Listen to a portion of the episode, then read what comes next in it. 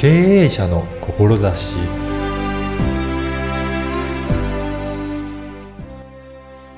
こんにちは、声ラボの岡田です。コーチングやマーケティングなどの要素と、占いなどのスピリチュアル的なことの両面からビジネスに活かしているでしょうか今回は、これら両方のバランスについて伺いました。まずはインタビューをお聞きください。今回は営業コンサルタントの中川雅子さんにお話を伺いたいと思います。中川さんよろしくお願いします。よろしくお願いいたします。まずは、えーどういった事業をされているか簡単にご紹介いただいてもよろしいでしょうか？はい。えっ、と、私は、えっ、と、個人と法人のお客様相手に、えっ、と、営業のコンサルタントをさせていただいてます。で、えっ、と、まあ、規模的には、あの、上場企業様から中小企業様に至るまでと、まあ、個人の方は、だいたい月に1、2名ぐらいはい。の数で、えっ、と、新規の方を、まあ、あの、お受けしてるんですけれども、うんスパンとしてはだいたい半年ぐらいで、えっ、と、もうゼロから、あの、商品もないところから始めて、で、売り上げを立てるっていうところまでを導いていってます。あ、そうなんですね。はい。他のところとうん違うところと大きな特徴とか何かありますかね、大きな特徴は、えっと、まず個人のお客様はうん、結構その、本当にセールスもなかなかお上手でないっていうところもありますが、う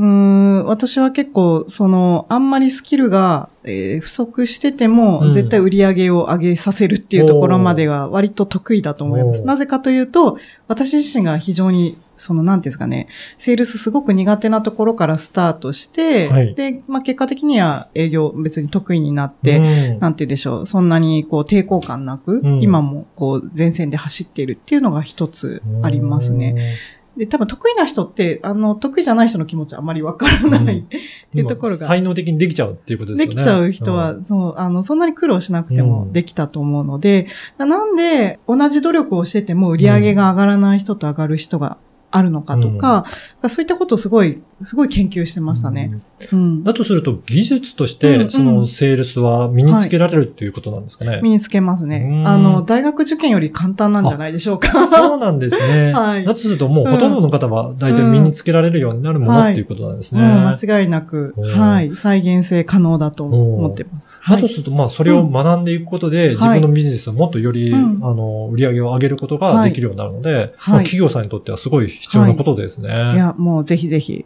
うんあの、意外と、なんていうんですかね。私は今までサラリーマン時代に現場を見てきたときに、うんこう、やっぱり、やっぱりふるいに分けられてるっていうのは見ればわかるんですよね。うんその別に見捨ててるわけじゃないんですよね。うん会社として見捨ててるわけではないんですけど、やっぱりあの、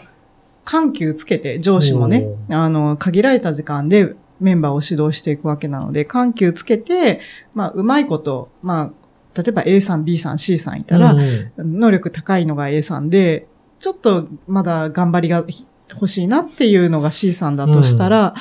あの、まあ、C さんの力量だとここまでだろうって割り切って、み結構見切りつけてるとかやっぱりあるわけですよね。で、私はすごくそれがいつも残念に思っていましたし、で採用の現場にも関わってたので、うんやっぱりドライに採用って古い分けるわけですよ。もうはい見れば、あ、もうこの子絶対欲しいって、うんもう3秒ぐらいで大体決まっちゃうんです。もうそれぐらいの印象なんですね。わかりますね。面接で、あ、面接どころか、あの、筆記試験来た段階で、うん入り口で大体結構分かっちゃったりうんするんで、あ、やっぱりこの子残ったなとか、うんやっぱりあるわけですけど、でもそれは、あの、その企業の担当者の目線でフルに分けてるんですけど、はい。決して皆さんお一人お一人に能力がないなんて1ミリも思ってなくて、いや、むしろかもうかわいそうだなとかうん。申し訳ないなっていう気持ちがいつもありましたね。うん。うん、自分が逆の立場だったら、うんうん、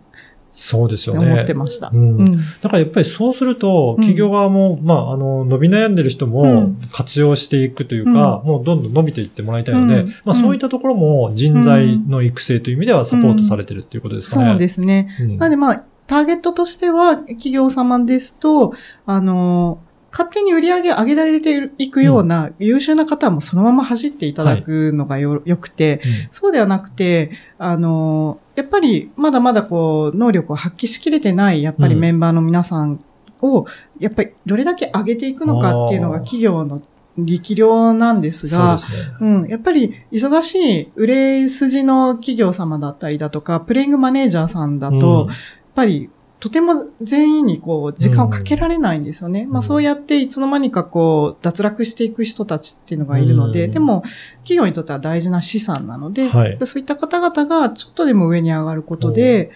っぱり未来につながるというか、でもやっぱりそういうお悩みは深いですね。うん、そうですよね。どの組織も、うん、あります。なかなか、はいそうやって引き上げるのって、本当に時間もかかったりとか、手間もかかったりすることだと思うんですけど、そうですねただ、会社としては資産なので、うんそこを有効に活用できていないと、やうんっぱり会社の企業の力としても、だんだん衰えていくのかなという気がするので。そうですね。で、うんあと、でも、究極は、これは絶対もうマネージャーの皆さん、経営者の皆さん同意だと思うんですけど、うん。最後は愛情、だなって思います。うん。うん。どれだけ愛情を注いで。愛情を注いで、ううん、あのー諦めないでっていうメッセージを発信できるかっていうのは大きいなと思います。そこのあたりって、やっぱり経営者の方にもう、ん。そういったアドバイスはされたりとかするんですかね？えっと、あうん、うんと、なんて言いましたね。あうんの呼吸で言ってる感じありますね。多分経営者の皆さんみんな分かってるんですよ。なるほど。はい。分かってる、うん、そう、分かってらっしゃるので、口にしなくてもうん。分かるよね。よっていうような感じですよね。はい。そんなぱ感じ。りそのあたりがすごく大切だなということですね。はい。あと、先ほどもちょっと、あの、お話を伺ってると、それとはまた別の一面も、中川さん。お持ちで、ミステリアスな。はい、ところもいろいろお話を伺ったんですけど、そのこともちょっとお伺いしたいなと思うんですが、えっと、そう、私実は占いのスキルうん。を複数持っておりまして、えっと、まず一番得意なのは西洋先生術です。で、そこに付随して、えっと、市中水明と、あと風水。うんただ、えっと、いまあ、いわゆる東洋系の占いになるんですけれども、そこってあの根本は、根本原理はほとんど同じなので、うん。そこから派生して結局三名学だったりとか、いろんなものに転用されてるんですが、うん。まあそういう意味でざっくり西洋の先生術と東洋のいわゆる暦っていうのを読み解くことを通して、まあ皆さんの資質と、うん。それから人生のバイオリズム、過去、現在、未来を大体読むっていうのは、で、それを土地とか空間に応用しますと、まあそれは完全なる風水ですので、あー。時代時代で何が起きるのかうん、そして未来どういう、まあ、事件って言っていいのか、出来事が起こる確率が高いのかっていうところは大体チェックをしております。そうなんですね。はい。普通だとそういったビジネスのコンサルとか、コーチングとかとうん。占いとかって、うんうん。なかなか結びつきにくいのかなってそう思うんなんですね。ですけど。だからすごく最初は取り扱いに迷ってたんですけれど、私自身はやっぱり、あの、最初に占いに本格的に介入したきっかけは、キャリアに困った時だったんです。ううんはい。それまでは一切そういうものに頼りたくないみたいな。うんなんか頼ったら負けだみたいな。なんかそういう、興味本位半分、雑誌の裏の記事なんて絶対読まないみたいな。だったんですけれど、あるまあ、そのきっかけがあって、はい。その自分の能力、あの会社で、まあ会社の仕事もすごく楽しくやってたんですけど、自分の能力を使い切ってないんじゃないかってふっと思った瞬間があったんですよ。はい。うん。まあ、あの、本当にその全力で仕事を投入してたんですけれど、なんかここまでやって、あともうちょっと使い切れてないものってあと何なんだろうって時に自分で発見できなかったので、もう興味を持ったらす即行動だったので、うん。もう調べて、うん。い家で一番近いところにやってくれてる信頼できそうで当たりそうで賢そうな、なんか占い師いないかはない。と思ったら、なんと自分の当時住んでたマンションの隣のマンションのなんか一角でそのワークショップがあるっていうので、もうなんか歩いて30秒じゃない。で そこで。うん。そこで見てもらったら、うん一応自分の中でも予測、仮説を立てて自分が把握してる自分と、まあ占いで掘り起こされるとしたらこんなポイントじゃないか、うん。会社であと使ってない能力ここだろうみたいな当たりをつけていったら、大体当たってたんで、面白いなと思ったんですね。へで、極めつけは、あの中川さんあなた、あの、フリーランス向きだからってざっーバッサリ言われて、やっぱりそうか、みたいな。あ自分でもそういうふうに感じはしてたんですね。感じはしてました。あなんかその、えー牙を隠して会社員を粛々とやってる感じはあったんですけど、そこを出しすぎると組織ではやっぱりあの上に上がりにくくなるってうん。分かってたので、まあ、うま、うん。なんか一生懸命隠して。ます。隠してはい。でもそれ はがい。逆に自分の能力を発揮しきれてないんじゃないかっていうところにもつながるってことですよね。そうですね。なんか感じはしてたました。ううんん。だから本当にそこがきっかけで占いのことも勉強されて、じゃあ、まち、あの、経営というか、そのコンサルタントのことと、占いとを、うん両方をできるようになってきたっていうことですかね。そうですね。でも最初は、あの、正直占いは本当に楽で、ももうう楽なんですか？楽で、まあ私にとって多分すごく天職だったと思うんですけれど、もう正直そんなに苦労することなく、なんか普通にご飯食べてるような感じで、もう鑑定ができちゃったんですよね。そんなに、あの、何人か先生には習ったんですけど、はい。そんなに、あの、一生懸命勉強しなくても、簡単にまあ習得ができたっていうのがあって、あ、これは私にとっては得意なんだなっていう自負があって、ただ、ただまあ世間の目を見たときに、うん。占いよりも、もっとこう、今までやってきたキャリアを活かした社会貢献したいって思ってたんで、そうするとお客様が全然こう、全く真真逆の層だと思ってたんですね。ただ、えっ、と、まあ、とりあえずじゃあ独立をしてみて、はい。えーまあどちらもやってみようと思って、どちらも捨てずにやってったんですけど、だいたい半年一年ぐらい経った時に、優秀な経営者ほどものすごくスピリットが深いなるほど。うんっていうことが分かり、優秀な経営者の方ほど、実は陰でこっそり占いをやっていらっしゃったりだとか、えーはい。ここで大声でどこまで言っていいのかわからないんですが、いや、絶対にあの、風水師とかお雇いになってらっしゃるんですよ。うん皆様がよく知っている、うん、えーっと、でじゃあネット業界だったら A がつく、うん、うん。ね、あのー企業とかもそうだし、もう、わかりますかね、?A って言ったらね、だったりだとか、うん。私たちがよく知ってる日本のトップ上場企業の方々も、絶対抱えてらっしゃるんですね。っていうことが、去る方から聞いて分かったので、私の中ではもう占いはあずっと持っておこうと。カードとして持っておこうっていうふうに至りました。そうなんですね。はい。あの、この番組は経営者の志という番組なんですが、はい中川さんのその今の思いですね。志もちょっと はい。お伺いしたいなと思うんですが、はい。えっ、と、志としましては、私、もともとあの、広島で育ったんですね。はい。で、えっ、と、祖母とずっと同居していたんですけれども、やっぱりその原爆の爪痕っていうのをずーっと聞かされながら育ってきたっていうのがあって、はい。こう平平和とか、この時代の歴史が過去どういう流れで、うんうん原爆落ちるような戦争に至って、で、またこれから日本ってどういう国になって地球がどうなっていくのかっていうのは結構な命命題だったんですね。はい。で、なんでこんなに世界のことに興味があるんだろうって自分でも不思議なぐらいだったんですけれど、うん、でもやっぱりそれは大人になってももうずっと変わらず来てるんですよね。なので、やっぱりあの、今地球とか、いわ、いわゆるなんていうの社会の経済だったりうん。政治だったり文明そのものっていうのは、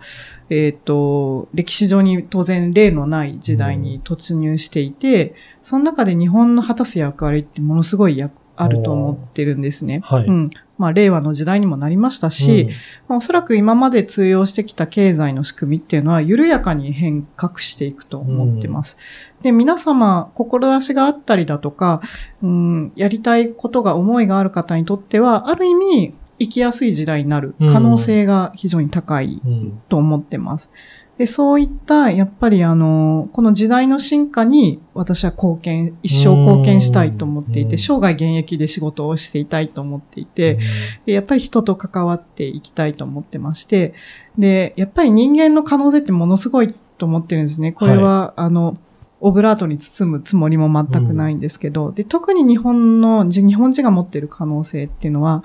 あの、例えば日本の企業で当たり前にやってることは、世界では考えられないんですよ。そうなんですね。うん。納期をしっかり守って、品質、あの、品質保証100%で、うん、あの、お客様のためには、どこまでもこう、誠意を尽くしてっていうのは、私たちにとって当たり前なんですけど、あの、そこまで考えがやっぱ至らない。ううん。ん、長期的に見ればそこまで考えて商品、製品1個作るのが常識でも、うんなかなかそこまで目先の利益だったりだとか、うん、まあ政治の状態とか、いろんな条件が揃わなくて、できないなんですけど、日本がやっぱりこう持っているような文化が、たくさん世界にこう、土壌に根ざしたときに、なんか私たちの文明っていうのは、また一個上昇するのかなと。その、あの、お手伝いを、人を助けるっていうことで、皆さんの資質を開かせて、またそれを売り上げが上がっていくっていうところにつなげることを通して、あの、お手伝いをしたいと思ってます。ちょっと長くなっちゃいましたが。やっぱり、その、うん、今、日本人の方、なんか自信を失いかけてる部分もあるのかなと思うんですけど。そうね。そうなんです。今の話聞くと、うん、やっぱり世界をかなりリードしてるんじゃないかっていうふうにも思えたので、うん、そうですね。やっぱりそのあたりを自信を持って、これから世界に出ていってもいいのかなっていうふうに感じますね。そう思います。あの、日本の、それはもやっぱり文化の違いなので、日本人は自信がつかないような教育を受けてるだけなんですけど、持ってる能力とかポテンシャルっていうのはものすごいので、あの、西洋型の自己啓発とかは合わないんですよ、日本人には。はいはいうん。多分皆さん、志が高い方は散々そういうの多分勉強されてると思うんですね。ごご自身で独学で。そうではなくて、あの、ご自身を受容して、えっ、ー、と、自己肯定感上げていくっていうのをやるだけでも、あの、今持ってらっしゃるスキルだけで十分世界に通用する。うん。それくらい素晴らしい、あの、役割があると思っていますので、はい。ぜひ。ぜひ。はい。いろんな方と出会っていきたいなと思ってます。すね、今日のお話を聞いて、はい、なんか中川さんの話、ちょっと興味あるなっていう方もいらっしゃると思うので、はい、どういったところから情報を得るといいでしょうかね。うんうん一応私は今、あの、うん、発信源としては、まあ、ブログと、メルマガと、LINE と、あと、Facebook 持ってるんですけれど、はい、一番コアな内容は、やっぱりメルマガと LINE でお伝えをしてます。うん、じゃあ、ぜひ、あの、はい、このポッドキャストの説明文にも URL を掲載させていただきますので、はいあ。ありがとうございます。ぜひそこから登録して、購読いただければなというふうに思います。はい。はい。はい。ぜひ、興味ある方、どうぞ、いらしてください本日は営業コンサルタントの中川さんにお話を伺いました。どうもありがとうございました。ありがとうございました。いかがだったでしょうか？人材育成のためのビジネスコーチなどバリバリとビジネスをされている様子が伝わったと思います。一方で、それだけでは物足りなさを感じられたということで、占いを始められて、そこからどちらの要素も大切だと感じられたそうです。実際に大手企業の経営者はスピリチュアル的な要素をかなり取り入れられているそうですね。やはり目に見えない力の活用もできた方がいいですよね。中川さん自身もメルマガや LINE アットで自分の資質の活かし方を発信されています。興味ある方はぜひメルマガや LINE アートに登録してみてください。そして声ラボでは、ポッドキャストの活用方法が学べるセミナーを開催しています。声ラボホームページからお申し込みください。ではまた次回。